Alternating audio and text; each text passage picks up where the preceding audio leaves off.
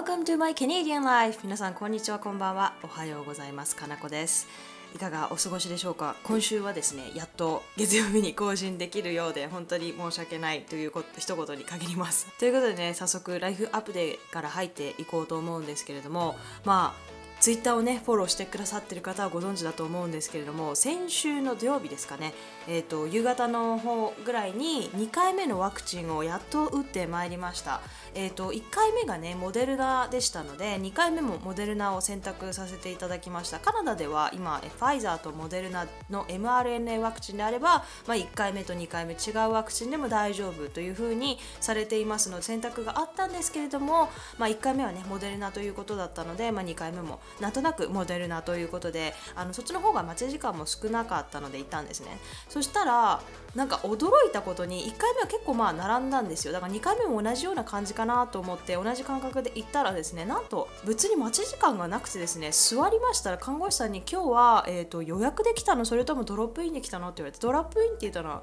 要するに予約なしで行けるやつなんですけどもって聞かれたのであドロップインを受け入れてるんだと思いましてびっくりしましたね。なんかあ受け入れてるんだと思ってそんな忙しくないんだなと思って、まあ、ワクチンのね在庫がそれだけあるということですから、まあ、すごくいいことではあるんですけども先週もね言った通り、まあ、だんだんと半分を超えて1回目のワクチンはねもう接種完了の人は人口の半分を超えていますのでで2回目ももうそろそろ半分になるかならないかというところなので、まあ、着実にねあの多くの人がワクチン接種を終えてきたというところでねめちゃくちゃいいなと思うんですけれども皆さん副作用噂はただの噂ではなかったですね。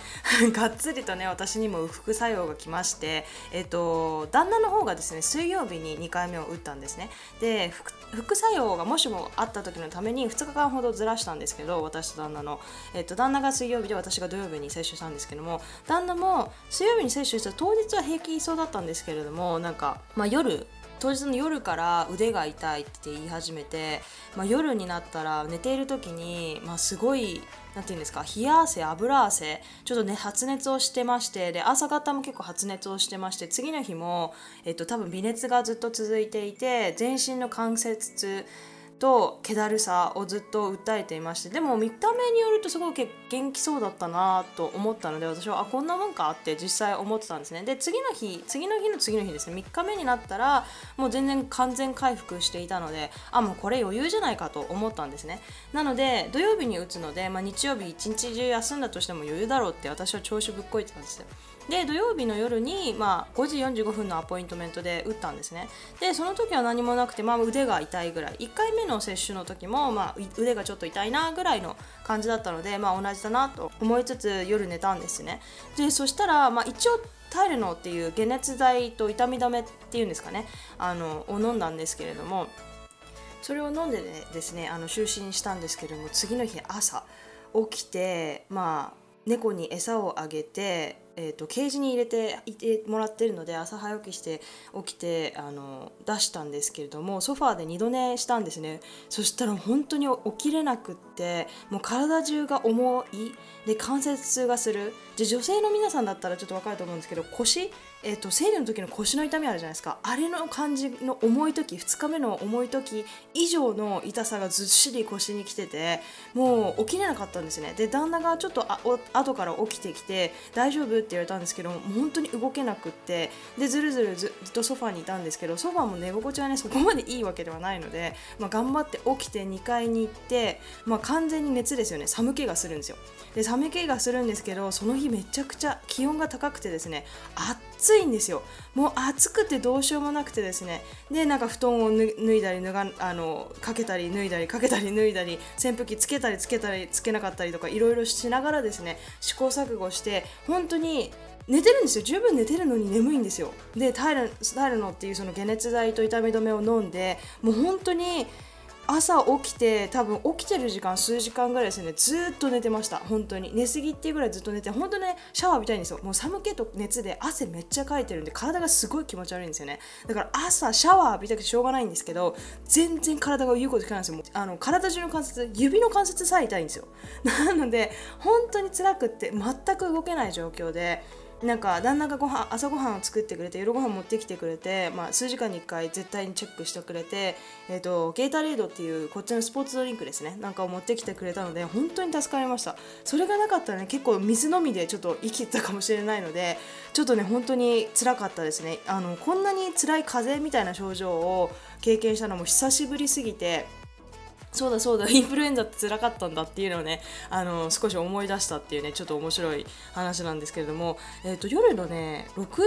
時7時ぐらいになったら、え、ちょうど24時間ですよね。経った時にせあのワクチンを接種してから。もうこれ無理だと思って、まあ、多少良くなったんですよ。多少体が軽くなったのでもう体に鞭打って、えーと、お風呂に入ったんですね。でそしたら少しばかり良くなって、まあ、頭痛とかはちょっとするんですけど、まあ、少しばかり回復して、まあ、その日はねちょっとイージーにして次の日ですねまだ微熱があったので会社にちょっと連絡を入れてお休みさせていただいて、えーと、今日になるんですけれども、えー、そうですね今日は全回復と言っていいぐらいですね。朝起きてえっ、ー、とまあ耐えるの解熱剤と頭痛薬ですね。を1回飲んで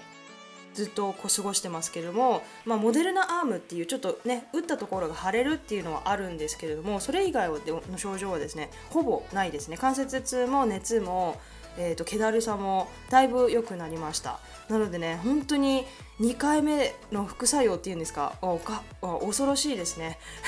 なので皆さんねもしできるのであれば2日間ぐらいねあの休みを取れるといいのかなと思います。はい。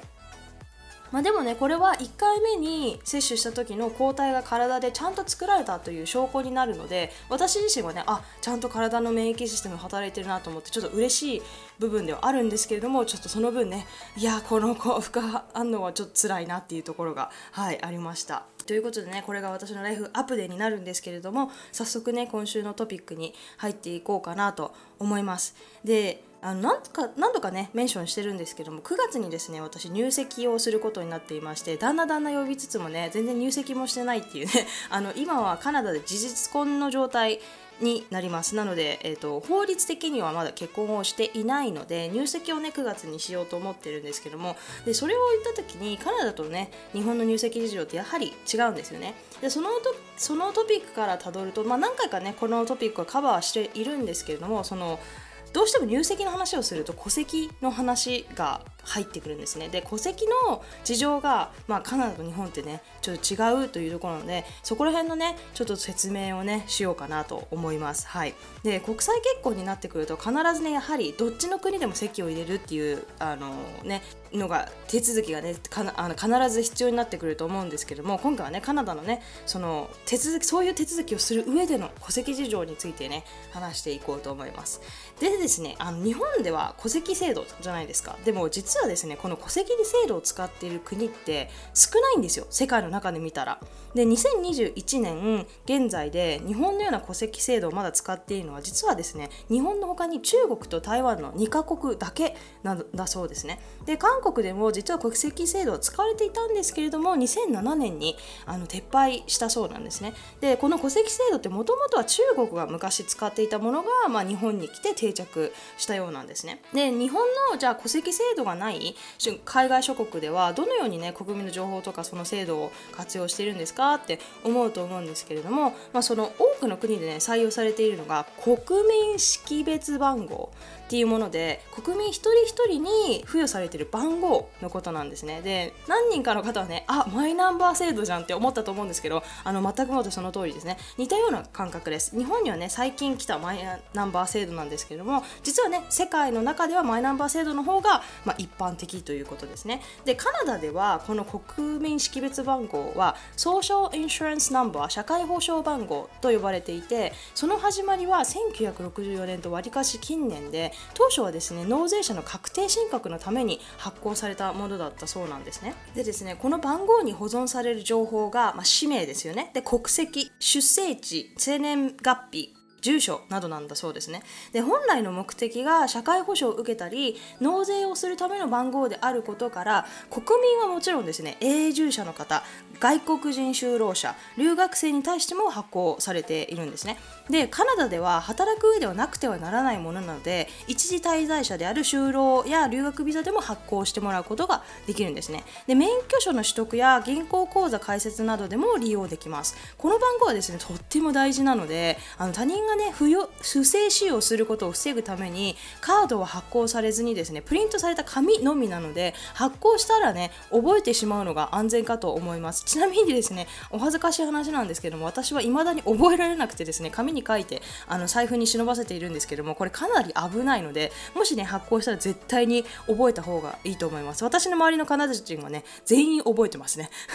なのでねあの9桁だけなので、まあ、電話番号ぐらいの番号なので覚えるのねそんな難しくないと思うのでできるだけね覚えておいた方がいいですね。もらった紙も家のね、大事な場所にしまっておくとかあいらないのであればね覚えたのであれば別に、まあ、処分してもいいのかなと。本当にただのプリントした紙なのであのいいのかなと思います。でまあこんな風にですね日本の戸籍ではなく、えーと漢字で書く個人の個人個人の子という字に籍という字で戸籍という方がね正しいのかもしれないですね。でしかもこの個人の子の籍戸籍ですね。個人の身分変動が一覧できないんですよ。でどういうことかっていうと何回結婚したかとか現在の婚姻状況家族関係などはその Social Security Insurance Number ではたどることができずですね。唯一両親をたどることができるのは出生証明書だけなんですね。でで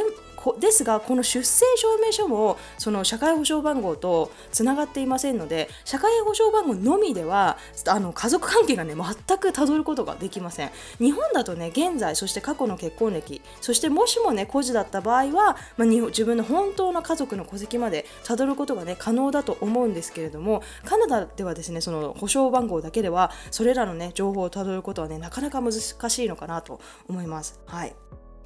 ちょっとねそこがね日本と一番違うところかなと思うんですけれども戸籍制度がある日本では結婚の際にですね婚姻届を市役所に出して戸籍上の変更をしてもらいますよね。多分あ新しい戸籍が作られますよね。旦那さんを筆頭にだと思うんですけれども。ですけれども、まあ、カナダでは戸籍がないのでそのしかもその保証番号にはね婚姻の情報がつかないため日本のような婚姻届がありません。でなので今後を証明する唯一のものが結婚証明書というものになるんですけれどもその結婚証明書もカップルだけでね申請できるものじゃないんですよ。日本だったらね婚姻届ねカップルがサインしてで保証人が2人サインしてっていう風にできると思うんですけれどもカナダではそういう風にはできなくてですねあの国から認定を受けた、えーと、司祭または裁判官または交渉人のみが国に申請して発行してもらうことができるんですね。だからその婚姻届みたいなものが、えーとまあ、国から認定を受けた人にしか、えーと、提出することができないっていうことですね。でここでね勘のいい人気づいたかもしれないんですけれどもあの重婚バレなくない？って思ったそこのあなたですね。あの大正解です。重婚はねこのシステム上身分変更がこの個人識別番号につかないのでかなりバレにくいんですね。で唯一のバレる方法といえば現在の奥さんが他の奥さんを見つけるという方法ぐらいなんですね。ですけれども重婚はもちろんカナダでも日本同様犯罪なのでバレればねあの刑罰が課せられます。実際にね奥さん同士が見つかって重婚がバレたという事件がねカナダで過去に起きているので重自体はねできるんですよ多分。できてしまうんですけれどもただ刑罰の対象ではあるので、まあ、そこでねやる意味があるのかどうかっていうのは別件なんですけれども。でまあ、じゃあ日本でねその入籍にあたるカナダでの結婚証明書取得のステップをねご紹介したいと思います。でカナダではその結婚の仕方がね大体2種類あります。で先ほども話した通り結婚姻届ではなくて国の認定を受けている交渉人または司祭が式を執り行って結婚証明書を申請するので小さくてもね式をしなければならないんですね。で式のスタイルが大まかに、えー、と2種類に大まかに2種類に分かれます。で1つ目がですね Religious Marriage Service 宗教式というものですね。宗教式というのは文字通り宗教に沿った式になります。日本人に一番馴染みがある宗教式といえば多分神前式だと思うんですけれども神社とかねホテルとか式場で執り行われる紙式人式の挙式スタイルですね。キリスト教式よりも縛りが緩くて、まあ、希望すればね挙式が可能ですし日本人ならではの白むくを着ることができるので、まあ、人気かなとわりかしね人気かなと思います。でキリスト教式って日本でやったとしても本当のキリスト教式は実はね勉強会に参加したり参加者にね教会の信者の方々を入れないといけないとか肌を隠すドレスを着れなければならないとかいろいろね意外と規制があるんですね。なんですけれどもまた神前式はね収容人数とかがね限られてくるので参列できるのは親族だけ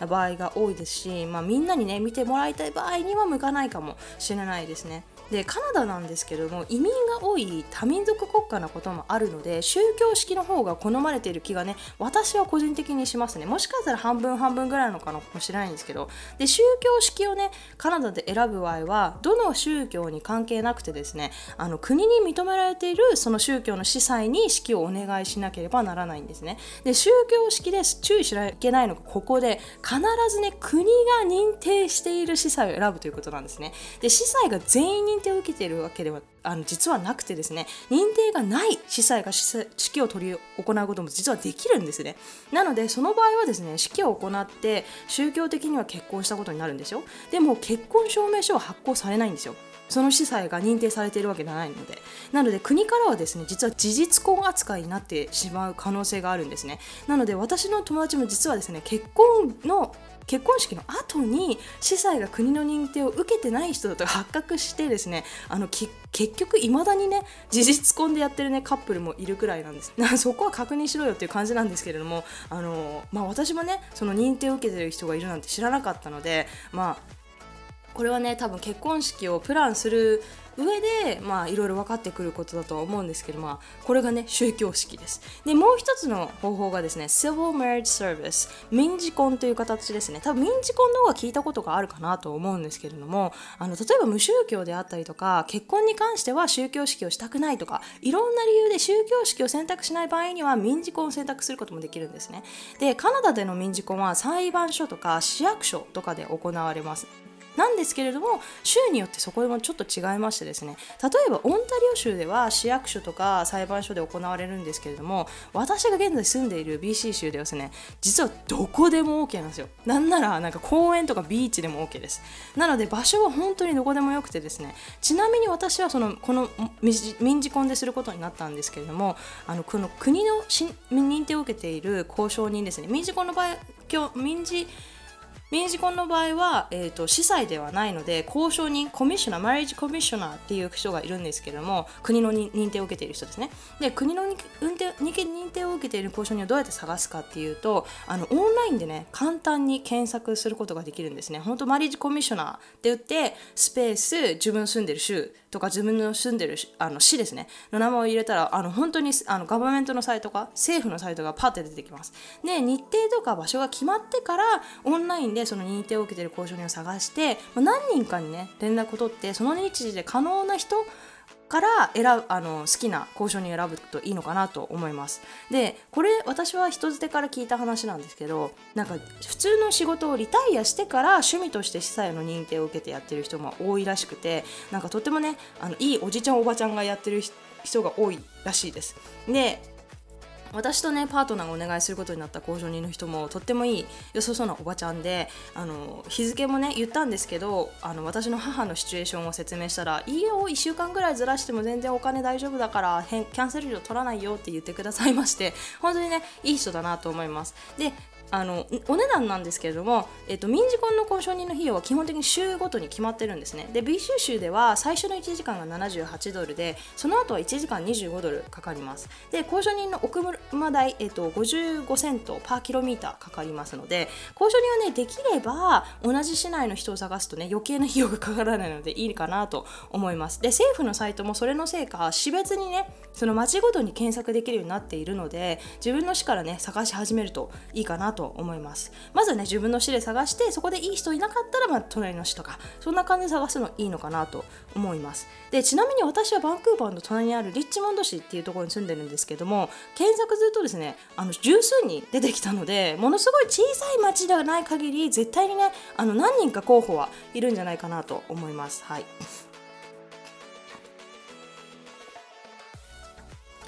で、まあ、次に必要書類ですよね。じゃあ必要書類何なのかって結婚の時にってことなんですけども、えーとまあ、2種類これもまたありまして宗教式と、まあ、民事婚でちょっとまた違うのかなと思うんですけど1つ目はですねバンズ、えーと、結婚予約というものなんですね。でこれ日本ではあまり耳にしないと思うんですけれどもこれは宗教式では結構伝統的な書類らしくて、まあ、初婚同士のカップルにおいてのみ作られるものなんだそうですね。で結婚する前に教会側が発行するものでカップルと司祭のサインが必要になります。でもしもカップルの片方が過去に結婚経験があるのであれば代わりにマリッジライセンスが必要になってくるんですね。でこれまあ、あまり聞いたことないんですけど、まあ、要するに、教会と教会のコミュニティに私はこの人と結婚しますよっていう、まあ、予告みたいな発表みたいなことだと思います。結婚の約束をしますみたいなあの書類ですね。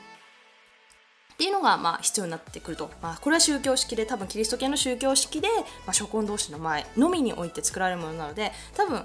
まあその宗教じゃない人はあまり関係ないのかなと思うんですけども。じゃあこのマリッジライセンス結婚許可証っていうものは何なのかっていうと結婚式をね行うのに必要なのがこの結婚許可証と言われていてカナダでは結婚式当日の最低ね30から90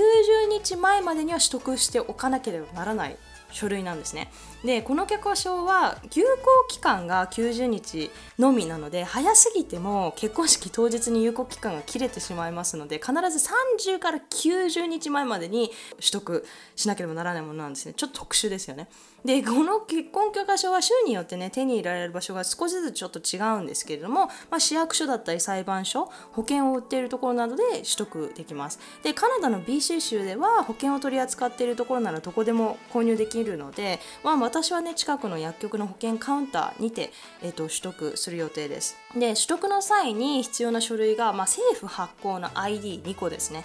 例えば、まあ、パスポート運転免許証永住カード出生証明書とかがそれに当たると思うんですけどもそれと費用も BC 州では100ドルほどかかります。これもねまた違う他州によって少しずつ違うらしいので、まあ、カナダ全土というわけではないんですけれども。でじゃあ結婚の後にやっとねやっとこの最後の書類ですよね。必要書類というかもらえる証明書ですね。結婚証明書のもらい方なんですけども式をね執り行った後に、えーと、司祭がですね結婚証明書申請をしてくれます。式の途中というか終わりのところにですね、えーと、私たちカップルがサインして司祭がサインして、えーと、そして保証人2人がサインして、えーとその書類をですね司祭がその人工当局というところにね送ってくれます。そしてそれを送った後に 6, 6から8週間後に結婚証明書のコピーの申請を私たちカップルがねすることができるんですね。でこの書類のみが法的に2人が結婚していることを証明するものなので必ずね申請しておいた方がいいと思います。もしね名字を変更する時にもこの証明書は必要になるのでかなりね大事になってくるんじゃないかなと私は個人的に思います。はい。でこのね名字の話なんですけどまあ結婚国際結婚でね別姓にすることができるんですよ実は日本人でも。なのでその国際結婚別姓問題っていうのはねまた違う時に話そうかなと思うんですけれどもあの戸籍についてね話しつつ結婚なんで戸籍入籍の制度がこんなに違うのかっていうのをね戸籍アスペクト戸籍のところから説明してみたんですけれども、えーと、いかがでしたでしょうか？戸籍制度をね実は使ってる国の方が少ないっていうのは私は自分的にちょっと衝撃的でしてあのずっとねカナダのことをバカにしてた部分があったんですよね。なんで戸籍ないんだってそんなはちゃめちゃなことあるかいってずっと思っていて家族をねたどれないのってすごく難しい難しいっていうか変だなって 私は思ってたんですよねだからすごい面白いなと思ってたんですけど実はね戸籍を使ってる国の方が少ないということで、まあ、みんなえっと、個人識別番号を使っているのかな多分他の国は。という感じなので実はですね世界基準で言うと個人識別番号の方が一般的ということなのでちょっと面白いかなと思いましたでもこうこうやってね重婚とかができないようになっているという意味では、まあ、戸籍の方がいいのかなと思ったりしますよね。多分戸籍にも戸籍の戸籍制度にも戸籍制度のいいところがあってまあその個人識別な番号にも個人識別番号のとてもいいところがあると思うんですけども、まあ、私はね日本人なので、ね、戸籍の方が良くないってちょっと思ってるんですけども、まあ、あとねちょっと面倒くさいなと思ったのがまあ式をしなければならないという点ですよね。紙にサインしてそれで終わりでいいじゃんって私はちょっと思っていて結婚まあ日本はね婚姻届出してしまえば結婚法律的には結婚できるじゃないですか。だからそれのふそれに慣れてしまっている私はちょっと面倒くさいなって思ったりしましたね。なんか式は別でやる予定なんですよ日本とカナダで。今はコロナで、まあ、コロナが来てしまったのでずるずる延期してるんですけども、まあ、できれば来年日本で。でまあ来年日本とカナダで式をやりたいなっていう話をしているので、まあ、できればねちょっとそこが 難しいかなと思うんですけどそのまあ式をね将来やるっていう予定があるのにまあちょっと形だけなんですけど式をやらなきゃいけないっていうのはちょっと面倒くさいなっていうのがね正直なところあります。まあでもね実際私がその式をねするのは9月なのでその時ねまたおいおいあの感想とか日取りとかどんな風になったとかっていうのはあのまたポッドキャストでご紹介していこうかなと思います。はい。いつも通りですねえっ、と質問や感想バト等々がありましたら概要欄にですねお便りフォーム E メールアドレス Twitter の DM とかね全部載ってますのであの好きな方法でご連絡いただけたらなと思います。はい。もしもね Apple Podcast で聞いているかくださっている方がいらっしゃいましたら星5つつけてくださると本当に励みになります。もしねもうつけたよっていう方はね本当に本当にありがとうございます。皆様のね温かいレビューのおかげでね毎日頑張ってやってこれていますのでね本当にありがとうございます。それではね今週はこれぐらいにしたいと思います。Thank you all so much for listening. I hope you have a wonderful week and I see you all on my next podcast. Thank you very much.